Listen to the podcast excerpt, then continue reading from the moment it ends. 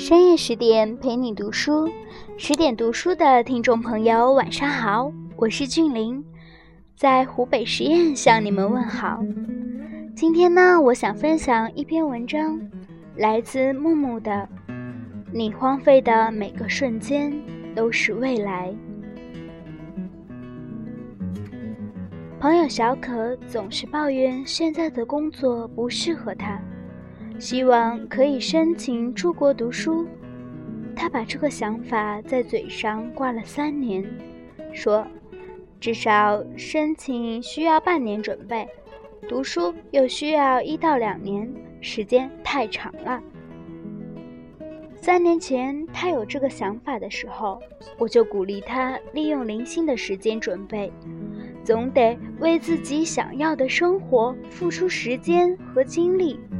小可不以为然，而我的另一个闺蜜跟小可一样，在两年前，她一边工作一边申请出国，半年后拿到心仪大学的 offer，去年到英国读书，再过半年就毕业回国了。以此为跳板，她已经联系好了适合自己的工作。而小可的这三年，还是继续做着一份不适合、不喜欢的工作，近乎重复性的过了三年，除了年龄在增长，似乎没有任何改变。他说，周围的同事已经换了一轮，自己也从新人变成了老人，不喜欢、不适合的状态还会一直持续。他也不想每天应付完工作之后，就是看两集电视剧、刷微博、看朋友圈，不是过了一年又一年，而是把一天重复很多遍，只是他无能为力改变。我问小可：“现在还想出国读书吗？”小可说：“想，只是需要太长时间准备了，跟三年前的说法一样。之前单位的一个同事宁小姐，突然递交了辞职信。宁小姐是孕妇，即将开始的待产假也不要了。”原来林小姐和老公双双收到了美国某公司高薪职位的邀请，半年后入职。林小姐提前辞职，再做些准备。林小姐工作来的两年，平时也跟大家一样上班下班，周围人聚到一起开始吐槽行业不景气的时候，她从来不多说。林小姐的做法是。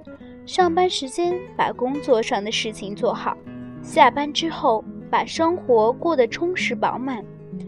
他不停地给自己充电，在提高英语水平同时准备各种申请资料。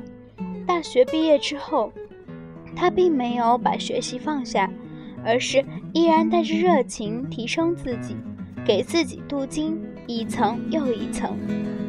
还记得之前办公室新来的一个小姑娘，带着黑眼圈来上班，工作时精神恍惚，休息时逢人就说前一天熬通宵看完了某电偶像剧，带着一脸傲娇。林小姐听了之后，轻声说：“我们不能靠偶像剧活着，适可而止就好了。”现在都大了，没有人再管我们是几点睡觉、几点起床，也没有人去管我们是否写作业、做功课。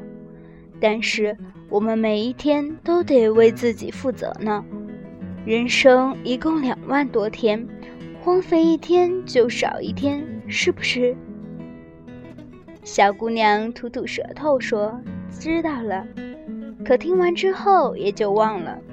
转身就像往常一样，抱怨着现在的工作有多无聊，吐槽着不喜欢的领导和体制。林小姐，即使是在受到不公正待遇的时候，也没有喋喋不休的抱怨。由于对眼前的生活不满意，她做好计划，用自己的方式为自己赢得一个更好的平台，然后一点点努力。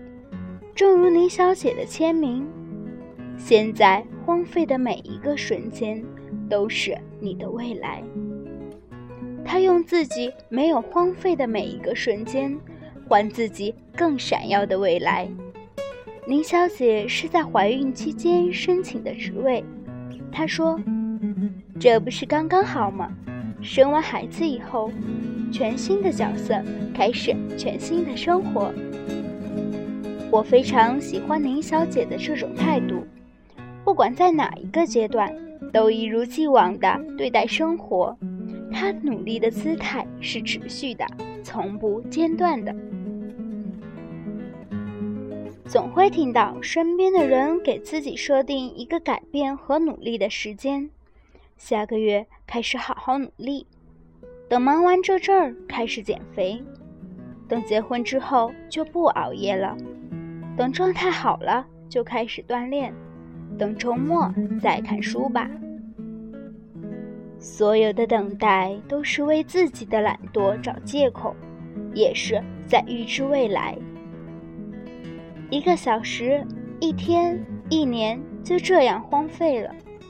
直到别人有选择，而自己没得选时，直到发现自己的今天还是和昨天一样时，才幡然醒悟，岁月已经被自己蹉跎了。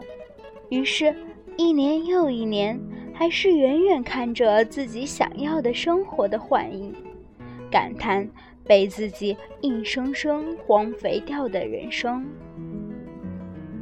荒废人生这件大事，总是在不经意之间就变成了小事。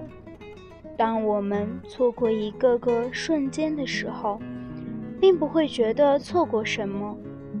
在每一个刷朋友圈刷掉的早晨，胡思乱想丢掉的午后。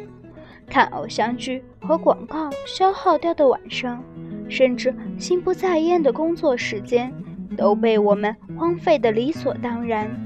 而每一个瞬间加起来，就是整个人生。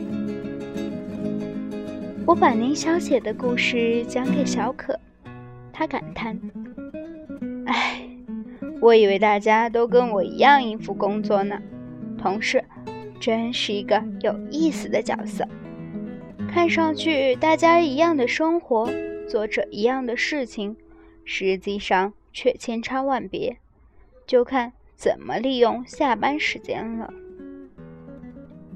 其实不仅是同事之间，人和人之间拉开的差距，就是工作八小时之外的时间做了什么。下班之后是花两个小时看两集肥皂剧，还是花两个小时健身看书？早上醒来是躺着刷微博、微信一个小时，还是起床吃一顿营养的早餐、读一份报纸？周末是胡吃海喝、懒睡睡懒觉，还是运读运动、听讲座？一天两天没有差别。一年两年之后，一定会有不同。